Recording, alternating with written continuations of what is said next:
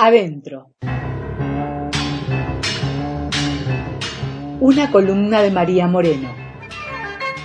Aguas fuertes de cuarentena.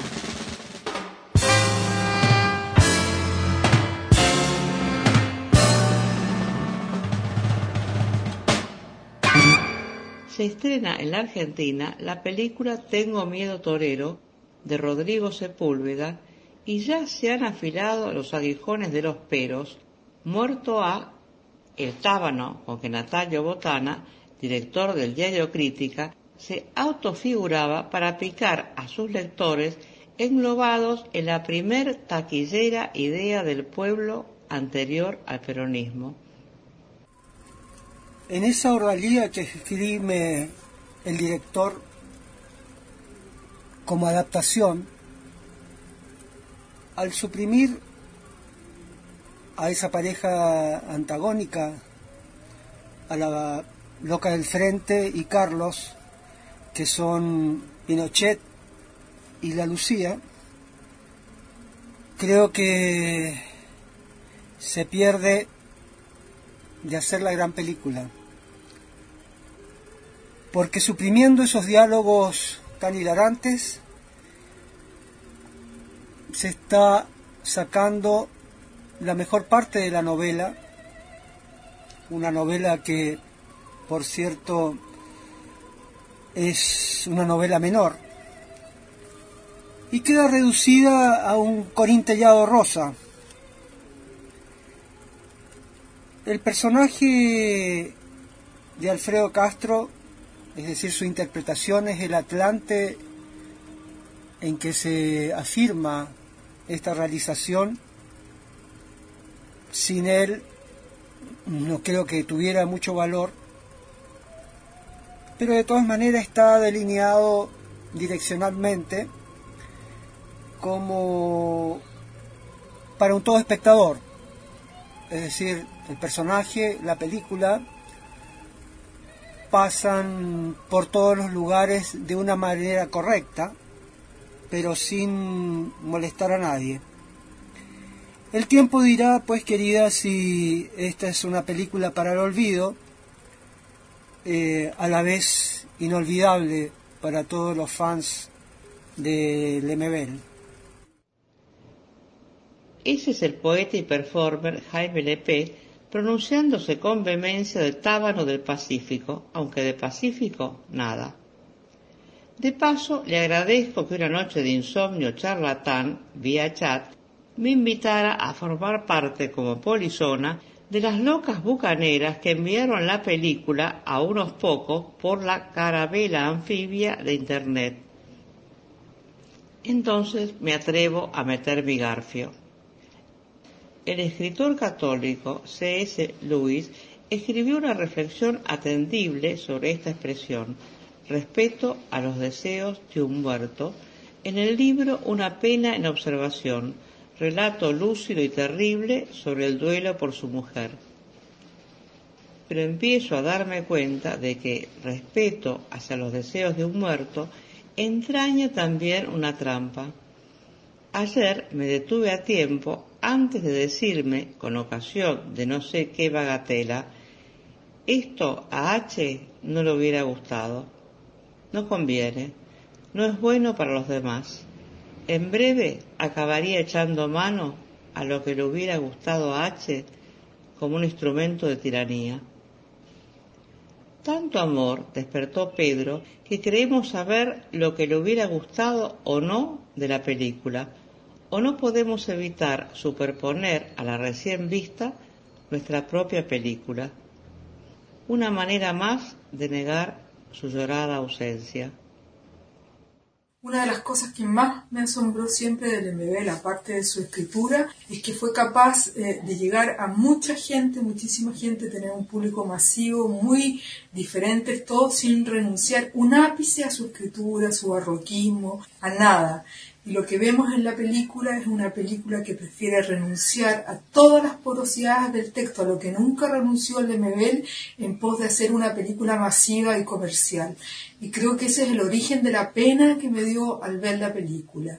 Es una lectura completamente literal y siempre en pos del objetivo y todo se sacrifica porque sea comercial y masiva, en contraposición con los logros del Lemebel. Los libros de Lemebel son una joya de muchas capas interpretativas. Nada es blanco y negro. El lenguaje es una perla en la cual hay que investigar, hay que meterse como un artesano y el director se mete como un leñador a hachazo limpio. Cynthia Rinsky es tajante y eso que está bajo el sol de una quinta cerca de San Andrés de Giles. Y sí, Tengo miedo torero es una película que la gente va a aplaudir antes de entrar a la sala y ya estará gritando bravo cuando recién se estén pasando los avisos publicitarios. En principio, el espectador se aplaudirá a sí mismo por haber leído a la MBL y tener el código. Si es disidente sexual, aplaudirá su identificación, negativa o no, con el personaje La loca del frente. Si es heterosexual, aplaudirá su propia mente abierta a toda clase de temas. Como en el color púrpura, o Filadelfia, Hollywood puede llegar a vacunar a todo público con esta candidata, dándole un premio o varios, y ya sabemos en qué consiste este tipo de vacuna, en inocular un poco de mal para generar anticuerpos. Pero ¿y qué? ¿Y qué? ¿Y qué? En cada loca hay una herida que no cierra, hasta el Nobel o el Oscar, pero sin renunciar por eso a un resentimiento justiciero que la lleva a desear pisar con sus chancletas altivas la alfombra del enemigo, no por arribismo, sino por una venganza en nombre de muchos y sin renunciar ni un ápice a su rechazo a toda forma de en pequebú, ni a sus performas conventilleras, el escrache, la maledicencia y la extorsión, y que puede adoptar hasta la forma de una fascinación, pero la que de pronto traiciona ritualmente como buena malinche. Es por eso que a Juana Viñosi le gustó salir en la Nación, y Camila Sosa Villada se caga de risa diciendo la corpo me ama, y como la máxima de las locas evita que no usaba sus joyas como privilegio, sino como representación es como si Pedro se identificara con ella y dijera, si ella llegó, abre el camino a cualquiera. Lo que ella tiene no lo tiene en lugar de ellos, es algo que ella tiene de ellos, que han sido usurpados y que a través de ella le será devuelto. ¿Acaso Pedro, como buen proleta del cajón de la guada, pero indeclinable en la fidelidad a su escritura, ¿No habrá pensado en Hollywood como un medio para expandir la lectura de sus libros en el universo entero? Los que lo leímos no tenemos virginidad alguna para ver esta película. Ni modo, como dicen los mexicanos, pero podemos interpretar algunas elecciones del director. Se sabe que la loca del frente se gana el mango bordando manteles para una familia milica con su puntada de niña de las monjas aprendida con su amiga la rana. Al duplicar el mantel bordado, como nota Jaime Lepe, que ella no devuelve, Sepúlveda le quita a la loca su gesto soberano. No entregar el encargo, asqueada de pronto con su futuro uso por codos asesinos, por manos manchadas de ADN sacrificado que mancharían a su vez con vino a los ángeles y pajaritos bordados por su imaginación de Chanel bajo fondo y convirtiendo en farsesco el gesto insurrecto final de arrojarlo al mar. Porque en la película, la loca del frente le hace bordar otro a su amiga la rana, a las apuradas como quien quiere quedar bien con Dios y con el diablo, y cumplir con el enemigo en nombre de la seguridad de su amor.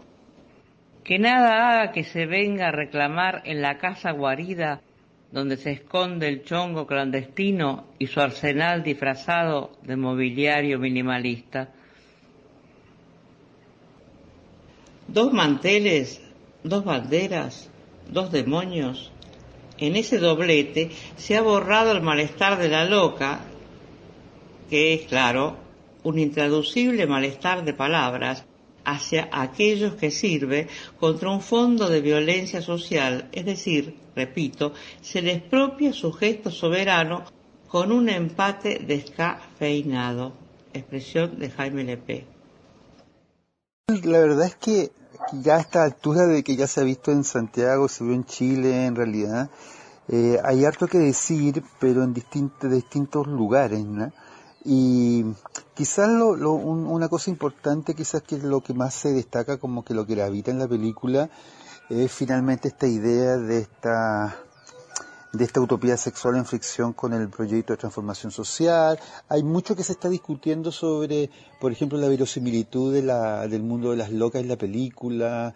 y a esta altura ya es una es un campo ya de lucha hermenéutica entre las locas, entre, entre quienes dicen que falta más politicidad en, en, la mirada del mundo homosexual en ese tiempo, o, o también respecto a, a quizás la, la mayor densidad entre la relación entre la loca del frente y, el guerrillero, eso por una, por una parte, y también quizá el escenario de la dictadura que se ve como una especie de eco de fondo bastante más desdibujado de lo, del, que, que de alguna manera que la, la, propia cita del paisaje eh, particular de la novela y obviamente que hay una decisión del director de, de, poner el centro en la relación entre, entre, la, entre la loca y el, y el guerrillero, pero pese a eso, que es una decisión, digamos, del, del director, del cineasta, creo que todavía le, hace falta eh, mayor peso, mayor densidad al contexto político de violencia que hay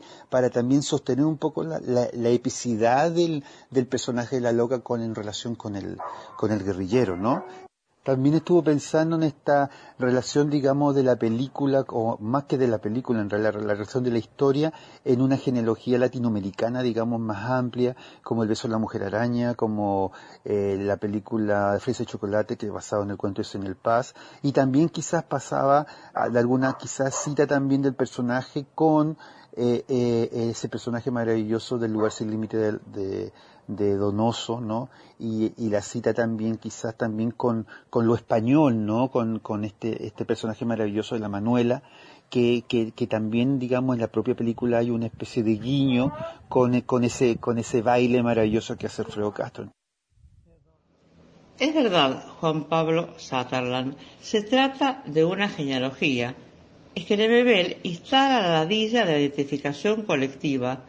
Un más en la escritura que no es epígono ni lo genera, sino que es un intercambiarse de archivos plebeyos ya desclasificados para todos, y Tengo miedo torero no es un homenaje al beso de la mujer araña, ni pariente pobre ni tardía, ni prima del lobo, el bosque y el hombre nuevo, devenido fresas y chocolate, sino que propone una continuidad estratégica como las otras, con su pulsión de cine para todo público.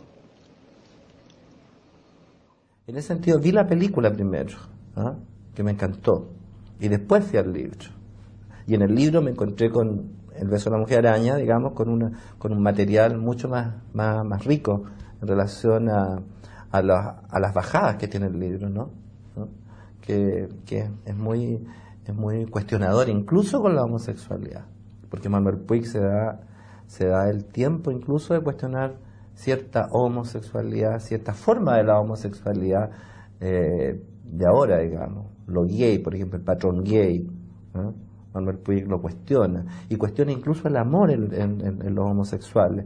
Él dice que de alguna manera los homosexuales se enamoran de su mismo, de su mismo espejo en el otro que ven, que no construyen un otro en la relación amorosa. Son ellos mismos que se aman a través del otro.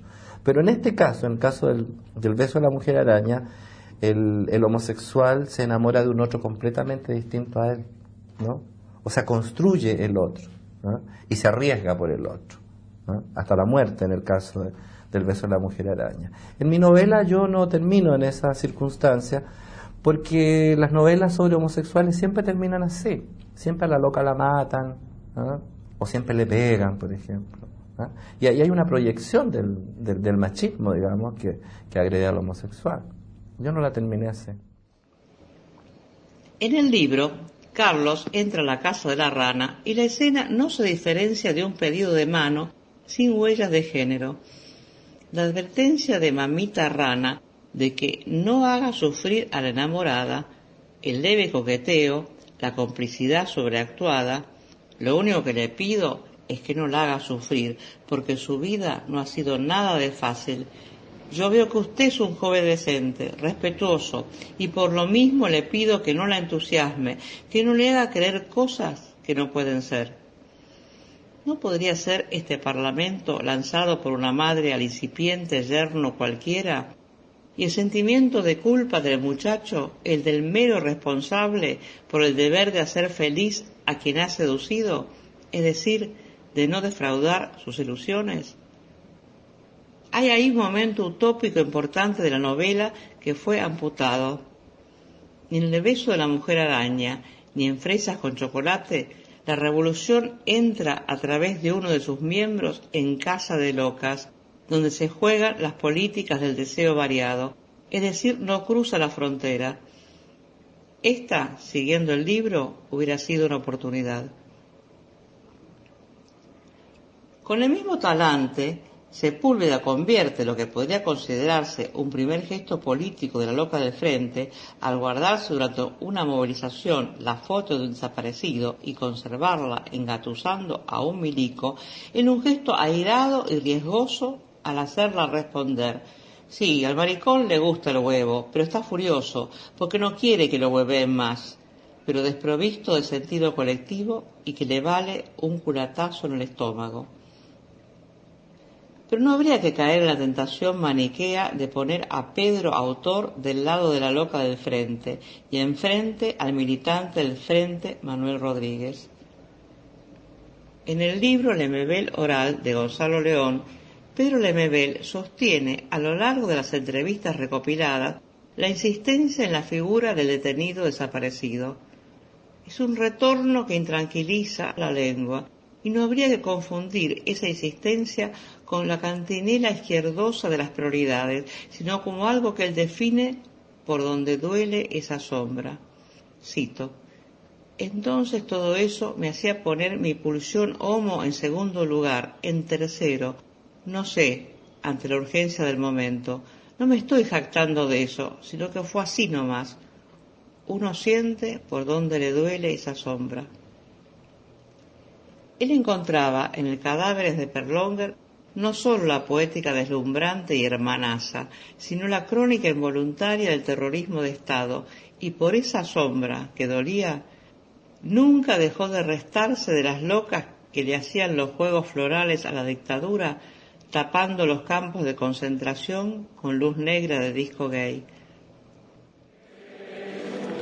Todos nos, sentimos una cosa desgarradora y que ahí estaba presente Pedro, pues ahí estaba presente Pedro, su vocación política, las, marchas callejeras, los pendejos de la Jota, el Partido Comunista, y ahí estaba por supuesto su gran y nuestra gran querida amiga Gladys Marín.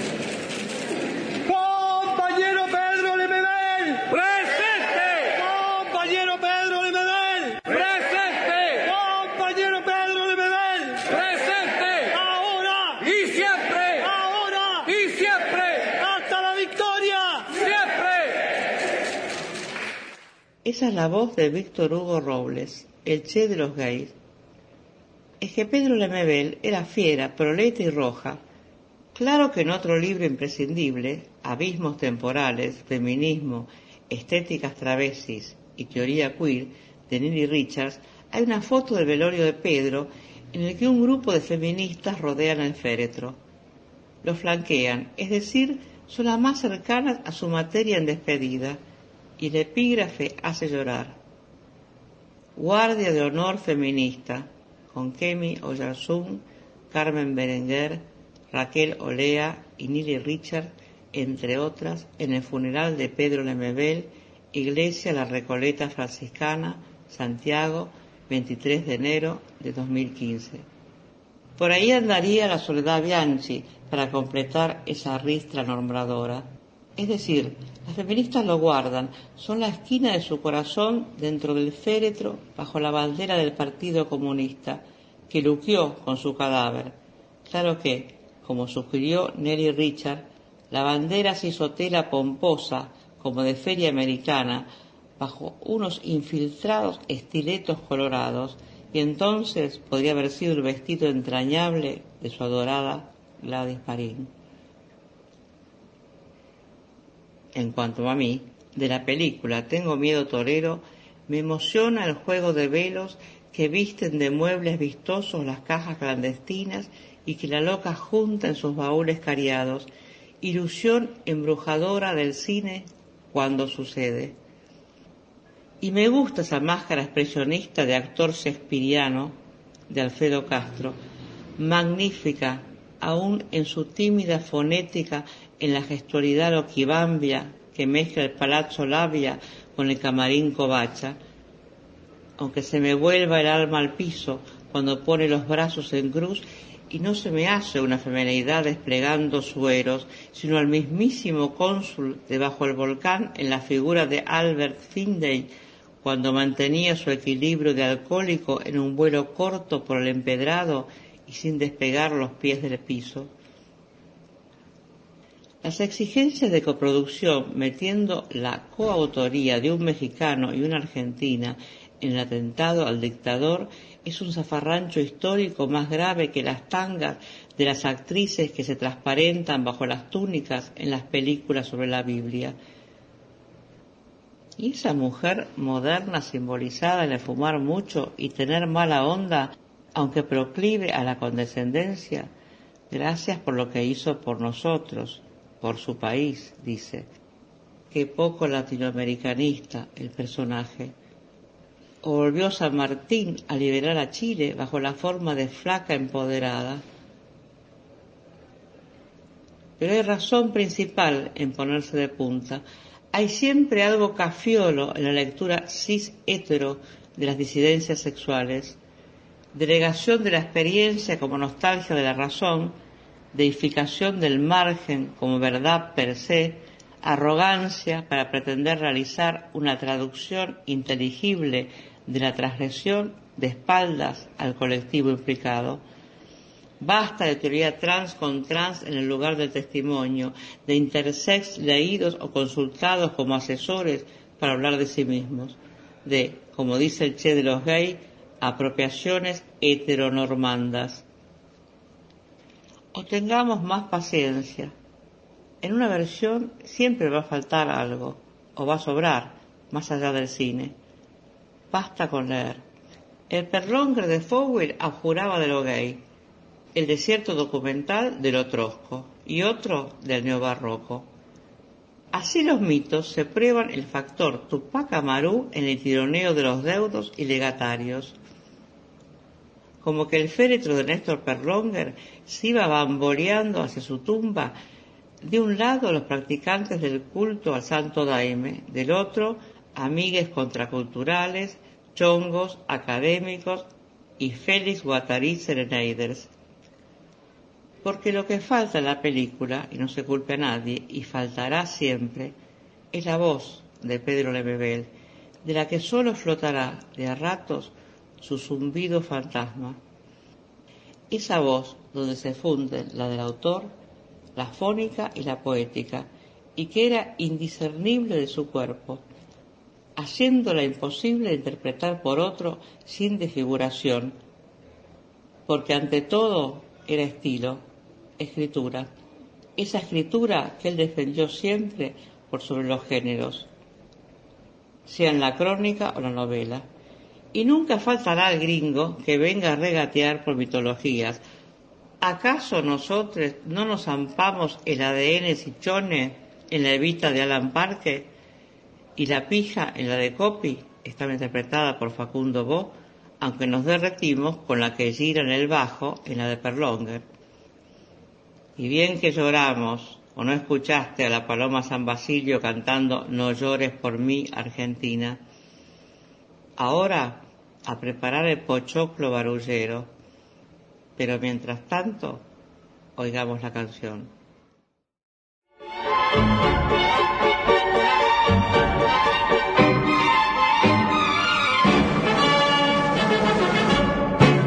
Traje de luces y negra montera, tarde de toro, la plaza reverbera cuando se mezclan sol y mantilla, salen al ruedo las piezas cuadrilla. Ágil y airosa, la música suena, cruje transida, tardo la rubia arena. De pronto se abre el toril y siento una ansia feliz y solo tengo ojos para mi torero.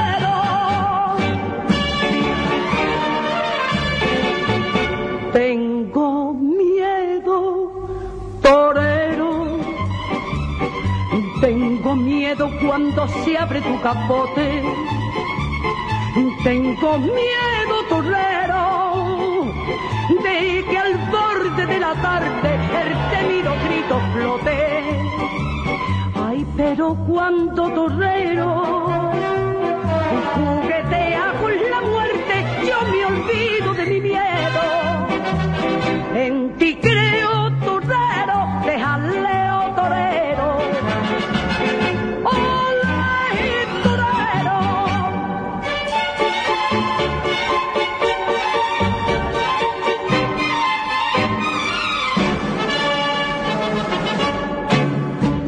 En la plaza tu arte campea, nadie en el ruedo te gana la pelea. Borda tu capa de grana y oro, mil maravillas delante del toro. Y en tu muleta de raso florecen rosas de sangre que a cada lance crecen. Y cuando le entra a matar, ay, la gente se pone a gritar. Yo solo tengo ojos para mi torero.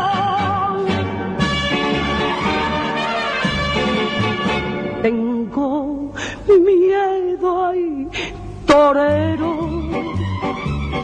Tengo miedo cuando se abre tu capote.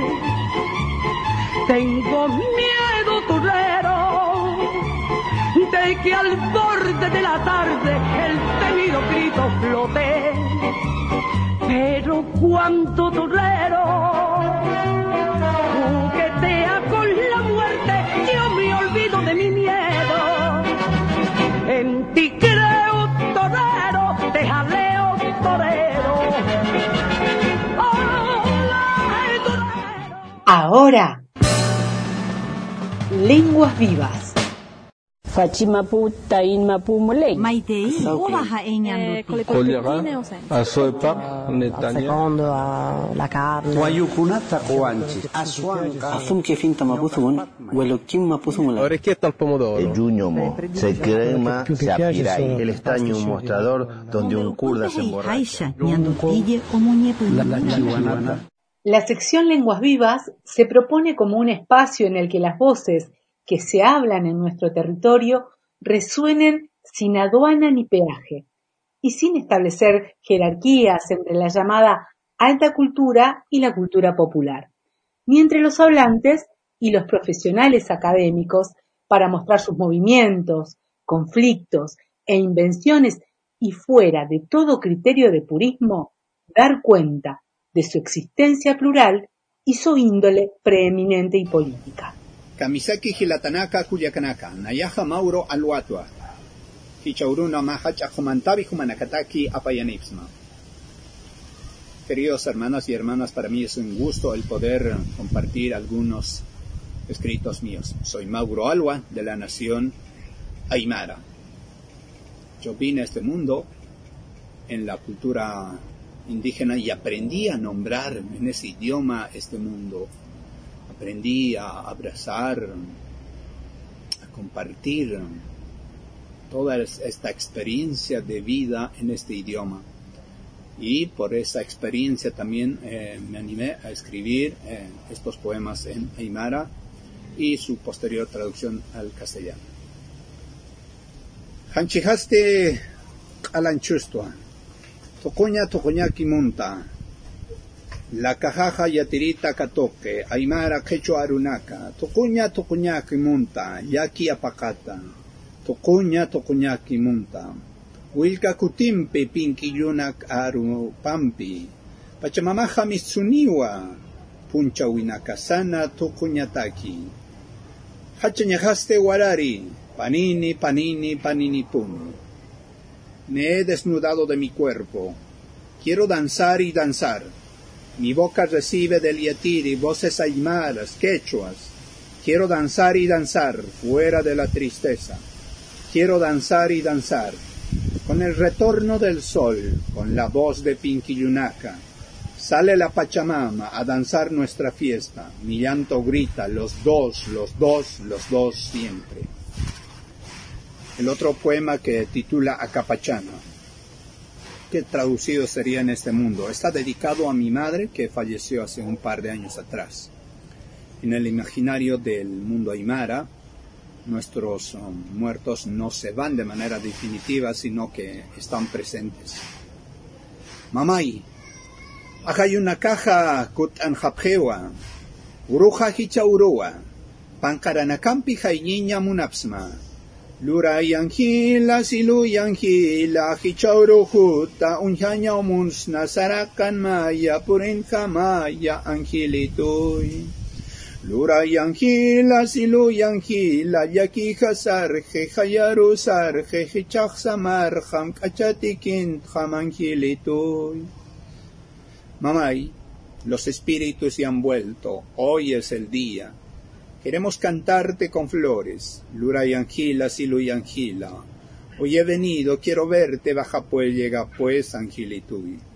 Lura y angila, silu y angila, se fue mi pena, se fue lejos, ahora descansa, duerme despacio, angilituy. Lura yanjila silu yanjila yakija sarje hayaru sarje hichak samarjam kachatikin Muchísimas gracias por haberme permitido compartir estas letras. A Hilatanaka Kuyakanaka, Ma Komantavi Humanakataki Apayanepsma. Hayaya Koya Suyamarca. Hayaya Latinoamérica.